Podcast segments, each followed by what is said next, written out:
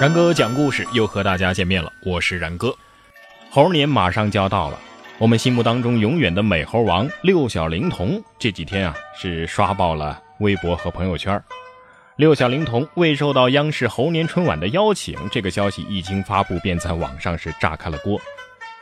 多想一到零点的时候，金门大开，六小龄童穿着战甲，带着雉毛翎，耍着金箍棒，大喊一声：“俺老孙来也！”啊，想想就能泪奔呐！这是不少网友的深情呼喊。哎，有人甚至说呀：“央视，这种心情你咋就不懂呢？”六小龄童老师所扮演的孙悟空啊，那的确是好，他也是我们几代人童年的共同回忆。甚至有女性朋友跟我说呀，她的梦中情人就是孙悟空。也的确，六小龄童老师所扮演的孙悟空啊。是英气逼人、潇洒帅气、武艺高强、爱憎分明、可爱至极，甚至还挺幽默，真不愧为美猴王。但是，《西游记》原著当中小说里的这个孙悟空，真的像六小龄童老师所扮演的这样吗？咱们来听听吴承恩是怎么描写的吧。在《西游记》第三十六回，宝林寺的僧官看到他，真是个生的丑陋。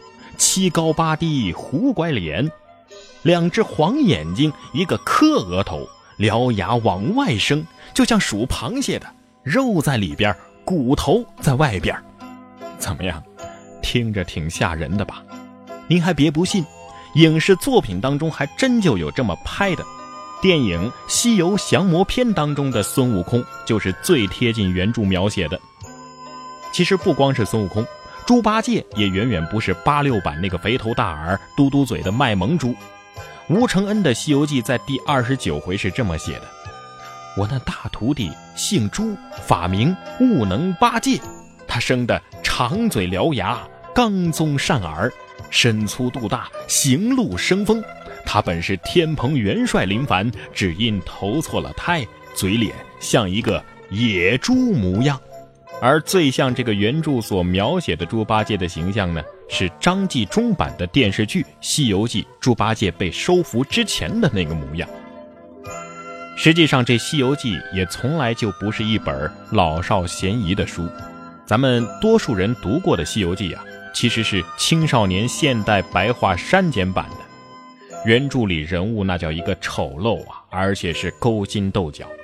悟空、八戒、沙僧，那都是曾经以吃人为生的野生的妖怪，尤其是沙僧。唐僧的前九世就很有可能是被沙僧给吃了。这第八回就是这么描写的：那怪道：“我愿皈依正果。”乃向前道：“菩萨，我在此间吃人无数，向来有几次取经人来，都被我吃了。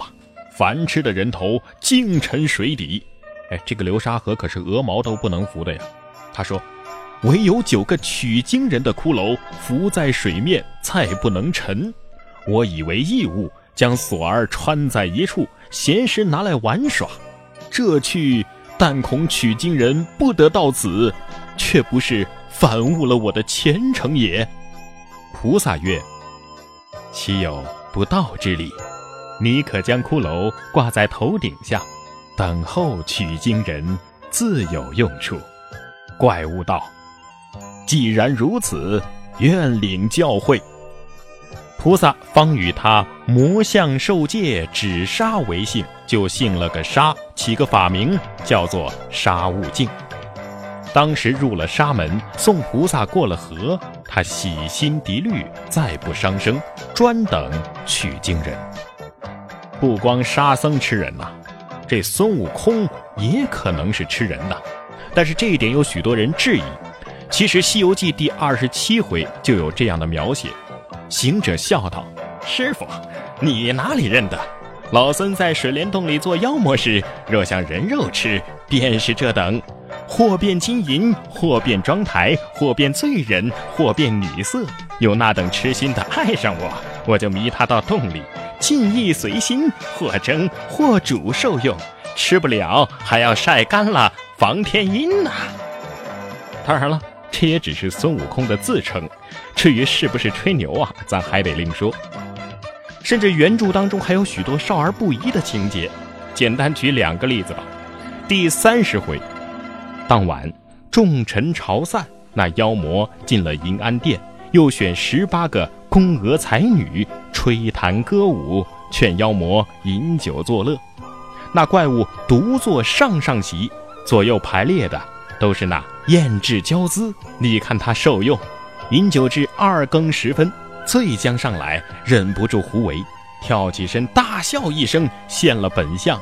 斗发雄心，伸开簸箕大手，把一个弹琵琶的女子抓将过来，顺手就把头给咬了一口，吓得那十七个宫娥没命的前后乱跑乱藏。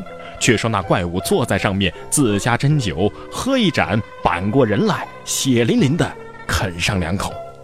还有第七十二回里蜘蛛精的描写，那些女子见水又清又热，便要洗浴。即一齐脱了衣服搭在衣架上，一齐下去，被行者看见，退放纽扣儿，解开罗带结，酥胸白似银，玉体浑如雪。肘膊赛冰铺，香肩漆粉贴，肚皮软又绵，脊背光还结，膝腕半围团。金莲三寸窄，中间一段情，露出风流雪。而这些女妖下面那条鱼，就是八戒变的呀。想知道为什么吗？自己翻书去看吧。据说呀，这就是老不看三国，少不看西游的由来。哎，不是说少不看水浒吗？你们不知道这俗话的版本其实是有很多的吗？所以啊，这《西游记》的原著其实是不适合拍成电视剧或者是电影的。要是真拍的话，起码也是《冰与火之歌》的那种规格。首先就是少儿不宜，其次啊是思想内涵极其深刻，借神魔佛道的背景讽刺当时的社会。有关这一类的解读其实也有很多。再者的话，这个画面确实是太庞大了。你且听第五回的描写。李天王祭调四大天王与二十八宿一路出师来斗，大圣也公然不惧，调出独角鬼王七十二洞妖与四个健将于洞门外形成阵势。你看这场混战，好惊人也！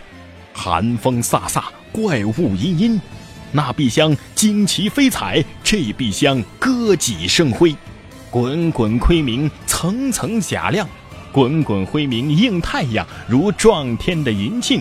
层层甲亮气岩崖，似压地的冰山；大汉刀飞云彻电，楚白枪渡雾穿云。方天戟虎眼鞭，马岭百列；青铜剑四明铲，秘术排阵；弯弓硬弩凋零剑，短棍蛇矛邪了魂。且看那。大圣一条如意棒，翻来覆去战天神，杀得那空中无鸟过，山内虎狼奔。扬沙走石乾坤黑，波土飞尘宇宙昏。只听乒乒乓乓惊天地，煞煞巍巍震鬼神。这一场自辰时布阵，魂杀到日落西山。那独角鬼王与七十二洞妖尽被众天神捉拿去了。只走了四健将与那群猴，深藏在水帘洞底。这大圣一条棒抵住了四大天神与李托塔哪吒太子，聚在半空中杀够多时。大圣见天色将晚，即把毫毛一把丢在口中嚼碎了，喷将出去，叫声变，就变了千百个大圣，使的都是金箍棒，打退了哪吒太子，战败了五个天王。你说如此大闹天宫的场面，若是让好莱坞拍成电影，那《指环王》恐怕也得自愧不如啊。但是不论原著的描写究竟如何，六小龄童所扮演的电视剧八六版的《西游记》啊，甚至是两千年版的《西游记》续集，给我们所带来的感动都是不可替代的。在那个制作不够精良、画质不够优秀的年代当中，六小龄童所扮演的孙悟空，从各个方面满足了我们从书中对于大圣描写的那种期待。龇牙咧嘴的笑声，炯炯有神的火眼金睛，耍得五比六的金箍棒，那深刻的印在了我们的心底。这就是所谓的情怀吧。